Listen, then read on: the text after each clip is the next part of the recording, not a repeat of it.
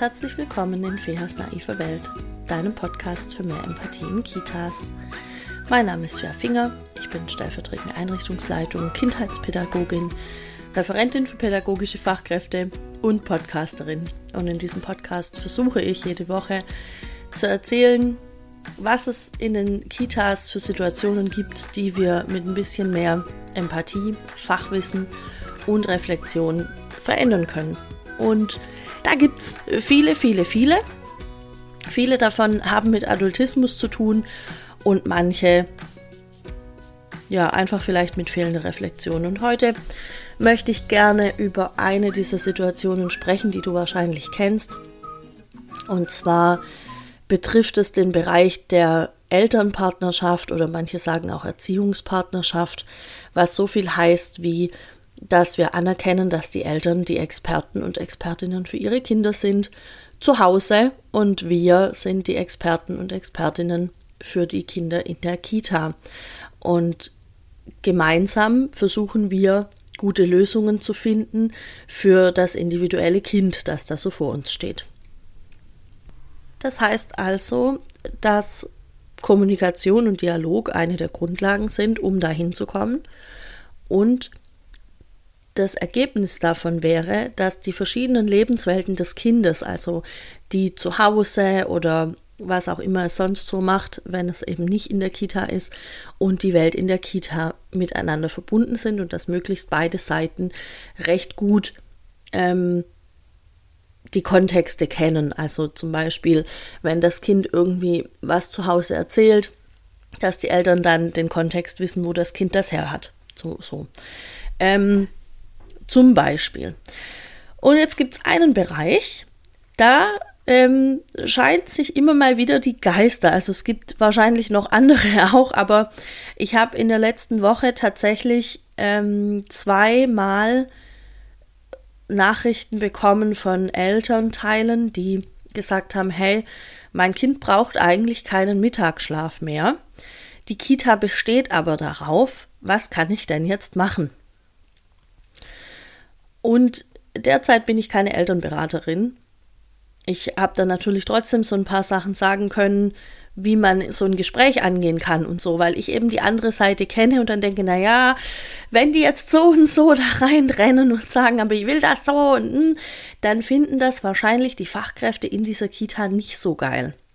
Und gleichzeitig ist das ja auch sehr, sehr individuell dieses ganze, diese ganze Schlafgeschichte, ja, weil eben manche Kinder tatsächlich zu Hause keinen Mittagsschlaf mehr brauchen und in der Kita sich aber ganz deutlich rausstellt, die sind einfach müde, die schlafen ein innerhalb von wenigen Minuten.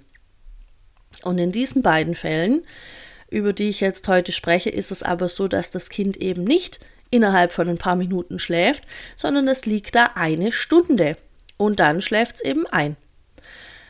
Und das wäre für mich ein klarer Fall von, ja, es braucht halt keinen Mittagsschlaf mehr. Und so sehen das die Eltern auch.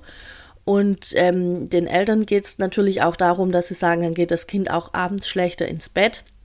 Und ich habe in meiner, äh, also ich habe ja schon zwei Folgen zum Thema Schlafen aufgenommen und in mindestens einer davon habe ich gesagt, dass der Nachtschlaf mit dem Mittagsschlaf nichts zu tun hat, wenn dazwischen eine angemessene Zeit liegt, die mit Aktivität gefüllt ist. Und ich glaube, in dem Fall könnte man davon ausgehen, dass eben dieses eine Stunde Liegen an der Aktivitätszeit abgeht. Und deshalb kann das durchaus dann den Nachtschlaf beeinflussen. Könnte ich mir vorstellen.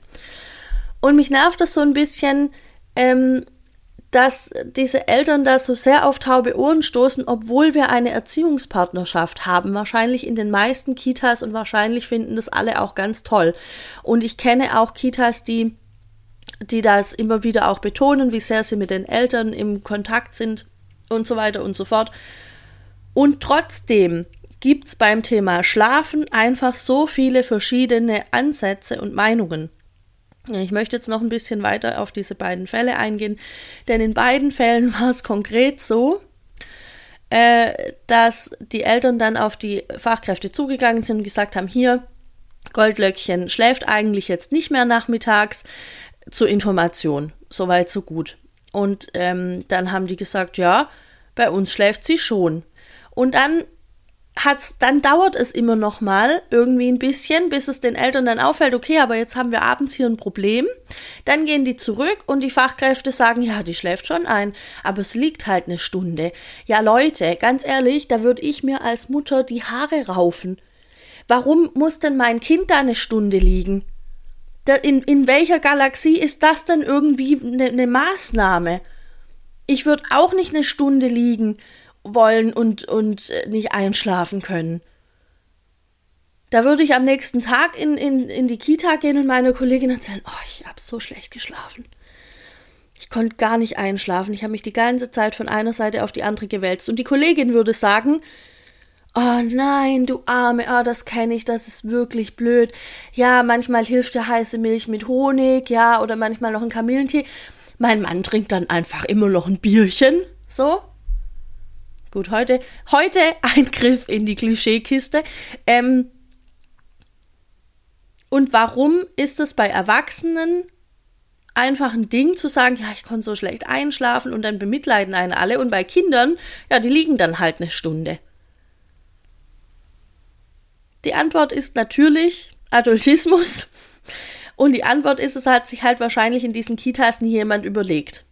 Und dann gibt es die Kitas, die sich das vielleicht schon überlegen und die aber sagen, wir können das nicht, weil Personalmangel.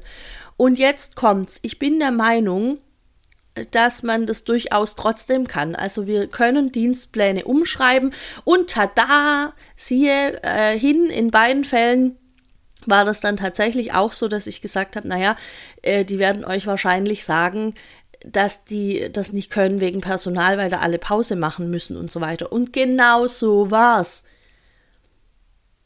Und ich finde das ein bisschen schlimm und ein bisschen nervig, dass es so vorhersehbar ist, dass das das sein wird, was die Kita sagt.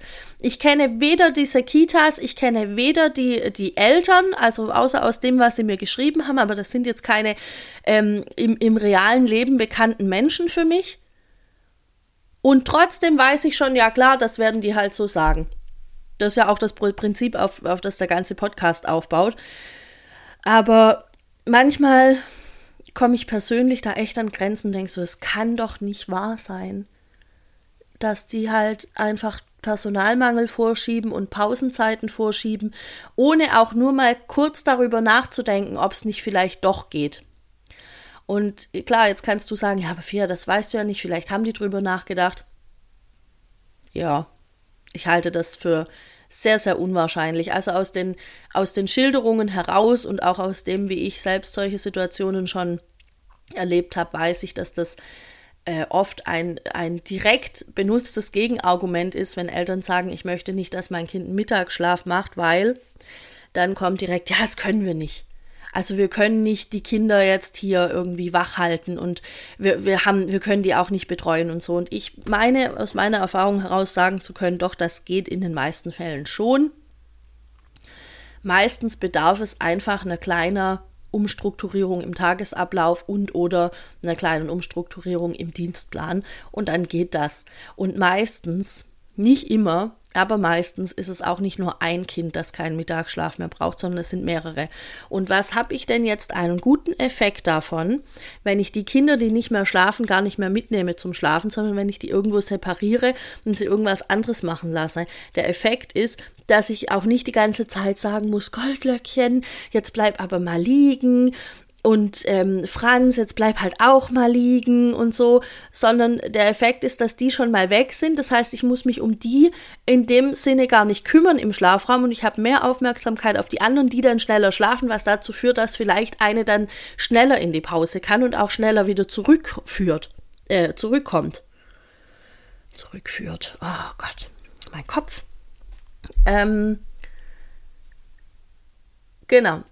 Und die anderen Kinder, die können eben was anderes machen. Ich habe gute Erfahrungen gemacht mit Ruhengruppen, in denen die Kinder dann eben sind und dann können die da, also es gibt ja Leute, die sagen, ja, aber Kinder brauchen auf jeden Fall Zeit nachmittags zum Ausruhen. Man muss den Tagesablauf strukturieren in Ruhezeiten und in, ähm, in Aktivitätszeiten und das kann ich nachvollziehen. Die Frage ist ja einfach nur, was ist denn für mich eine Ruhezeit und was ist eine Aktivitätszeit? Ruhezeit kann ja auch bedeuten, dass von 35 Kindern einfach 15 nicht da sind, weil die im Schlafraum sind und 10 sind da. Dann ist aber die Gruppe an sich ja trotzdem viel kleiner. Das heißt, es kann einfach auch schon Ruhe hervorbringen. Also Ruhen ist nicht immer unbedingt liegen und still sein.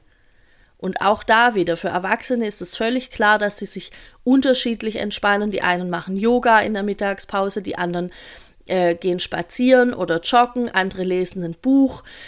Ähm, manche gehen shoppen, keine Ahnung. Ja, also es gibt einfach, es gibt ja da ganz viele verschiedene Möglichkeiten, ähm, entspannt eine Mittagspause zu verbringen. Nicht alle Erwachsenen legen sich hin und machen einen Mittagsschlaf. Weil die halt sagen, das brauchen sie nicht. Und wenn sie mittags schlafen, dann können sie abends so schlecht einschlafen. Hups, wie kommt das denn? Jetzt machen wir noch mal einen ganz kleinen Gedankensprung. Ich habe ähm, vor ein paar Minuten gesagt, dass die Fachkräfte sagen könnten, ja, wir können hier die Kinder aber nicht wach halten. Ich meinte damit nicht, Kinder künstlich wach zu halten, die eigentlich müde sind, sondern ich meinte damit, ähm, dass es eben eine Gruppe gibt, in der wache Kinder sind. So, das habe ich ein bisschen unglücklich ausgedrückt und da wollte ich gerade noch mal drauf zurückgehen. Und jetzt gibt es natürlich aber auch die Situation, dass Eltern gerne möchten, dass ihr Kind keinen Mittagsschlaf mehr macht, obwohl das Kind müde ist in der Kita.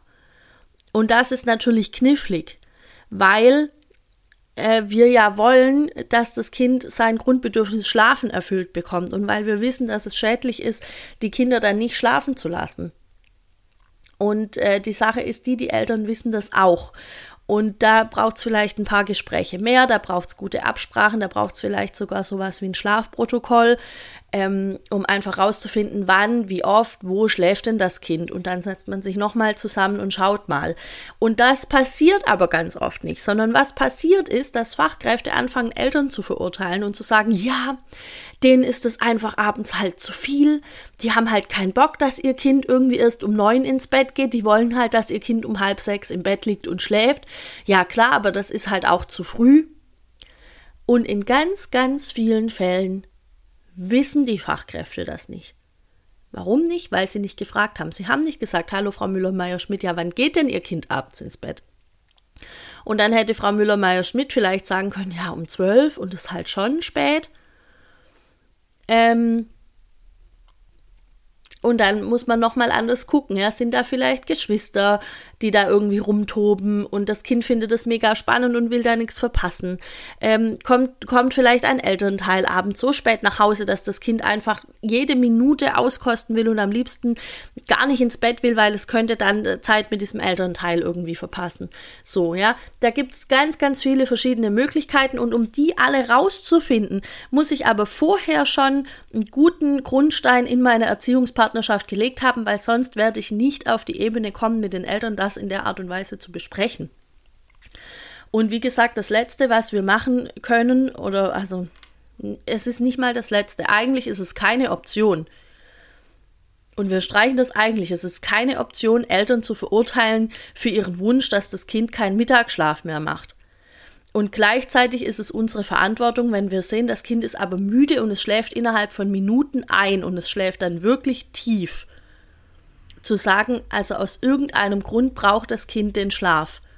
Und dann erziehungspartnerschaftlich machen wir uns gemeinsam auf die Suche nach der Ursache dafür und nach einer möglichen Lösung. Manchmal kann die Lösung sein zu sagen, das Kind schläft, aber wir haben beobachtet, nach ungefähr 20, 30 Minuten kommt da so eine kleine wachere Phase, da können wir das Kind auch gut wecken oder wir haben meistens, naja, 20 Minuten ist ein unwahrscheinlicher Zeitpunkt. Meistens kommt das so nach einer Dreiviertelstunde. Ähm, Dreiviertelstunde bis Stunde. Und das ist auch wieder individuell. Und dann können wir das Kind gut wecken. Du erkennst, ob du den guten Zeitpunkt erwischt hast, daran, dass das Kind schnell wieder aufnahmefähig und spielfähig ist und nicht ewig irgendwie in der Ecke hängt. Ja, also wie gesagt, das ähm, was mich am meisten an diesem, an diesem Punkt stört, ist, dass Fachkräfte Eltern schnell irgendwas unterstellen. Ähm, eine ähnliche Situation haben wir auch beim, äh, beim Wickeln beziehungsweise beim Windelfrei werden. Ich weiß jetzt gar nicht mehr, wie Ella das, äh, das genannt hatte, ob wirklich Windelfrei werden so der Begriff dafür war. Jetzt müsste ich meine eigene Podcast-Folge nochmal anhören und das kann ich jetzt natürlich nicht, weil ich habe diese Woche ein bisschen Zeitdruck. Ich war Sonntag ähm, 22 Kilometer Radfahren, E-Bike macht es möglich und dachte, ja, natürlich kann ich danach noch einen Podcast aufnehmen und er hat sich herausgestellt, nee, war einfach nicht mehr drin. Und deshalb ist es jetzt Montagmorgen 7 Uhr und in einer Stunde geht es in die Kita und jetzt nehme ich noch hier die Podcast-Folge auf. Willkommen in der naiven Welt. Ähm, genau, also auf jeden Fall das gleiche Thema haben wir auch oft mit dem, mit dem Wickeln beziehungsweise mit dem Windelfreiwerden, dass Eltern kommen und sagen, ich hätte jetzt gerne, dass ihr mein Kind aufs Klo setzt und dass ihr das irgendwie alle zehn Minuten dran erinnert und so weiter und so fort. Und ähm, bei manchen, also da und anders. Am besten hörst du dir dazu die, die zwei ähm, Folgen an, die ich mit Ella dazu gemacht habe. Äh, ich muss mal gerade kurz rausgucken, äh, raussuchen, wie die heißen. So, also das sind Folge 93, Sauberkeitsentwicklung Grundlagen und Folge 94, Sauberkeitsentwicklung Fragen und Antworten. Das sind gute eineinhalb Stunden geballtes Wissen über Sauberkeitsentwicklung und da haben wir auch solche Fragen äh, mit drin aufgenommen. Ähm, was, wenn die Eltern eben wollen, dass man die Kinder alle zehn Minuten aufs Klo schickt und so weiter. Mhm. Deshalb, das führe ich jetzt an der Stelle nicht aus. Mir geht es um den Punkt, dass auch an der Stelle immer wieder Eltern unterstellt wird, dass die das jetzt wollen aus irgendeiner Bequemlichkeit heraus für sich oder ähm, weil die aus irgendeiner Kultur kommen, wo das eben so gewünscht ist und weil die das so kennen und so weiter. Und diese Aussagen werden nie, nie, nie hinterfragt. Wir wissen es nicht. Windeln sind scheiß teuer. Vielleicht hat die Familie einfach das Geld nicht dafür und findet, okay, aber mit dreieinhalb, jetzt wird's auch reichen. Vielleicht kann das Kind das zu Hause tatsächlich schon total gut und deshalb denken die Eltern, das könnte das bei uns auch. Also es ist unsere Aufgabe, mit den Eltern nochmal ins Gespräch zu gehen und irgendwie ähm, eine, eine Möglichkeit anzubieten, wie man zumindest mal schauen kann. Und natürlich können wir sagen, also alle zehn Minuten das Kind daran erinnern, aufs Klo zu gehen. Das schaffen wir nicht und das machen wir auch nicht. Und dann begründen wir das, warum wir das nicht machen. Aber auch da müssen wir einfach sehr vorsichtig sein, was wir sagen und wie wir das sagen. Also ganz allgemein gehalten, auch mal ganz ab von diesen beiden Beispielen jetzt, die ich äh, genannt habe, bin ich einfach der Meinung, dass wir, wenn, wenn es uns ernst ist mit Erziehungspartnerschaft, wenn es uns ernst ist damit, dass die Eltern Experten und Expertinnen für ihre Kinder sind, dass wir dann viel öfter, viel stärker in einen Dialog gehen müssen und dass es keine Haltung ist zu sagen, ja, die Eltern wollen das halt nicht, weil die sind halt, äh, keine Ahnung, ja. Es ist, ist denen halt zu so doof, das zu machen. Das ist einfach, also das ist, ähm, ja, weiß ich nicht.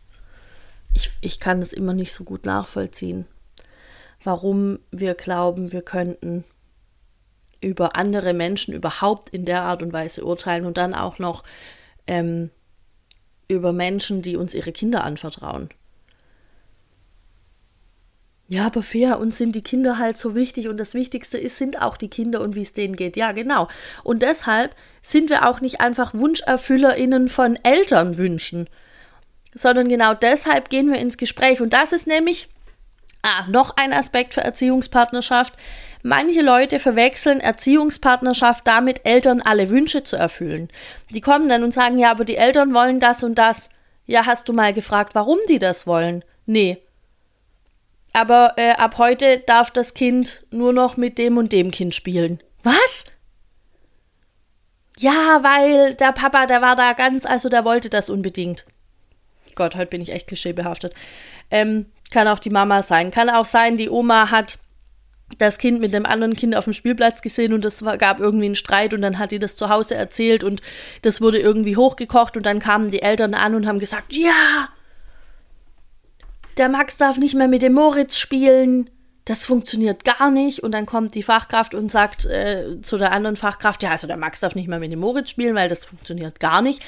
Hast du das irgendwann bei uns mal beobachtet? Nee. Sind die vielleicht einfach irgendwie so gut befreundet, dass sie sich auch mal streiten und ist es eigentlich in Ordnung, dass sie das machen, weil es ist unsere Aufgabe, die da durchzubegleiten? Das wäre so die Frage, die man da stellt. Aber wie gesagt, manche Leute verwechseln Erziehungspartnerschaft oder Elternpartnerschaft mit wir erfüllen einfach alle Wünsche. Kann auch beim Schlafen übrigens passieren. Ah, die Eltern wollen, dass das Kind nicht mehr schläft. Ja, dann machen wir das natürlich.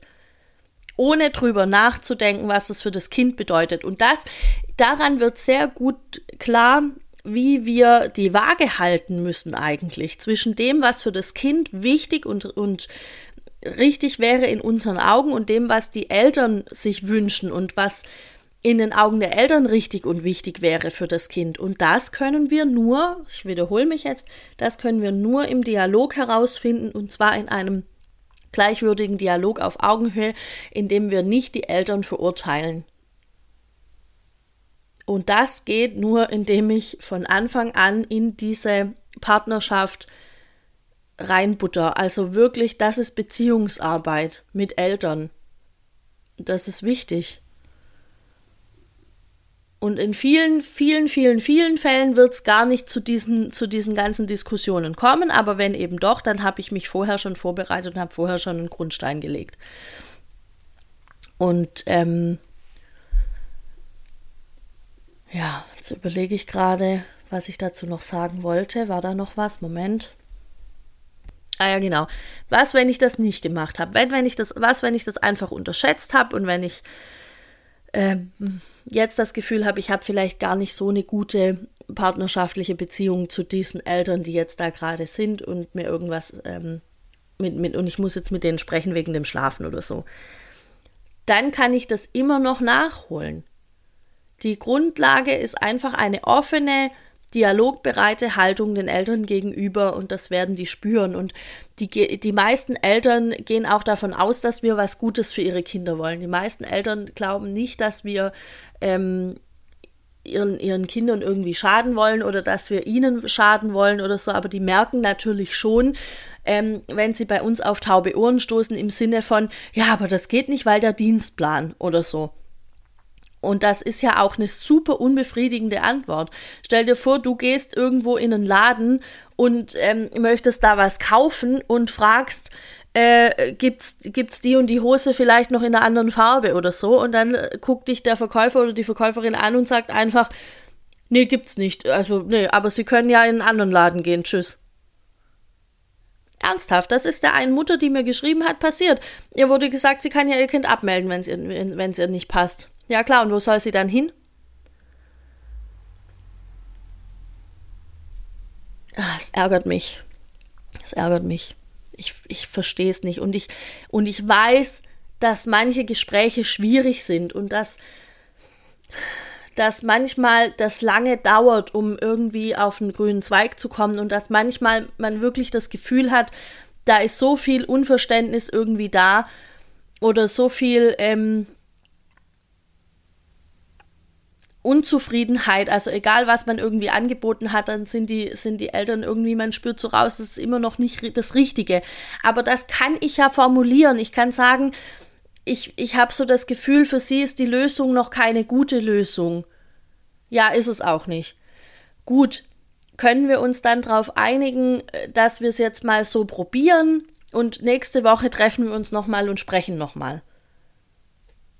Die meisten Eltern verstehen auch, dass es, dass es nicht gleich die Optimallösung gibt. Und die meisten Eltern verstehen auch, wenn ihr Kind müde ist in der Kita, dass es dann bitte schlafen soll. Und ähm, wie gesagt, dann braucht man halt eine andere Lösung.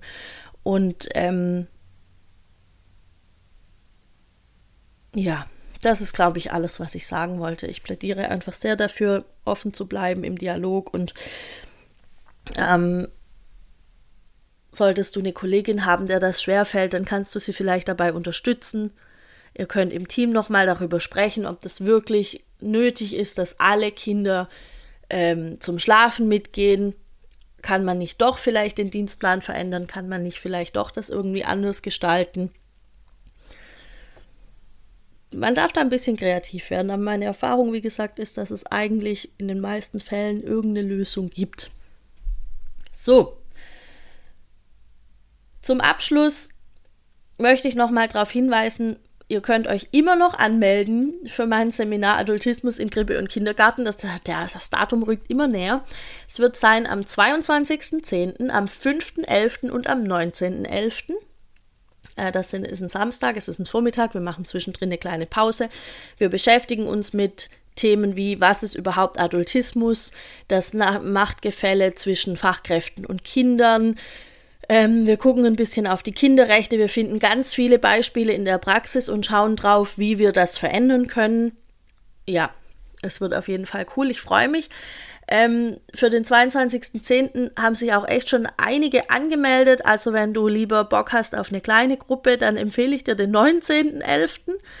Ähm, da sind es jetzt noch nicht so sehr viele. Und wenn du Bock hast eher auf was Großes, dann nimm eine von den zwei anderen Terminen. Aber ich glaube, da liegt es auch dran, dass es halt noch so weit weg ist.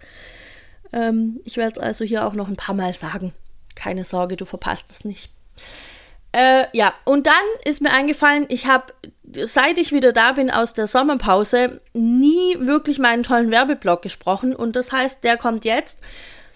Wenn du diesen Podcast magst, wenn du diese Folge gemocht hast, wenn du dir irgendwas daraus mitgenommen hast, dann bitte spread the word, schmeiß die überall hin, teil die überall hin, nimm den Spotify-Link, nimm den Podigy-Link, nimm irgendwas und teile es den Leuten und reib's ihnen richtig schön ins Handy. Sag hier, guck mal, das musst du anhören, das ist gut. Und äh, dann freue ich mich natürlich über fünf Sterne auf Spotify. Da musst du einfach nur in deiner App auf fünf Sterne klicken und das war's. Oder natürlich auch auf, ähm, wie heißt es? Ich glaube, es heißt nicht mehr iTunes. Das, was früher iTunes war. Ähm, überall, wo du quasi dieses Ding bewerben kannst, wenn du da zufällig drauf stößt, dann mach das bitte und äh, sehr gerne mit fünf Sternen. Du kannst auch ähm, eine Rezension schreiben, also einen Kommentar. Mm, ja, und das hilft einfach dabei, dass die naive Welt noch viel mehr HörerInnen findet und das wäre schön. das wäre einfach eine richtig gute Sache. Und ansonsten kannst du mir gerne folgen auf Instagram, Instagram, ähm, Finger heißt der Account. Einfach meinen Namen eingeben, dann kommst du da drauf. Viele von euch folgen mir da auch schon. Das ist sehr schön. Ihr dürft mir da auch gerne jederzeit schreiben, eure Gedanken loswerden. Ähm, ja. Gut. Was war noch? Nein, ich glaube, das war's. Also, wir hören uns nächste Woche. Bis dahin. Ciao.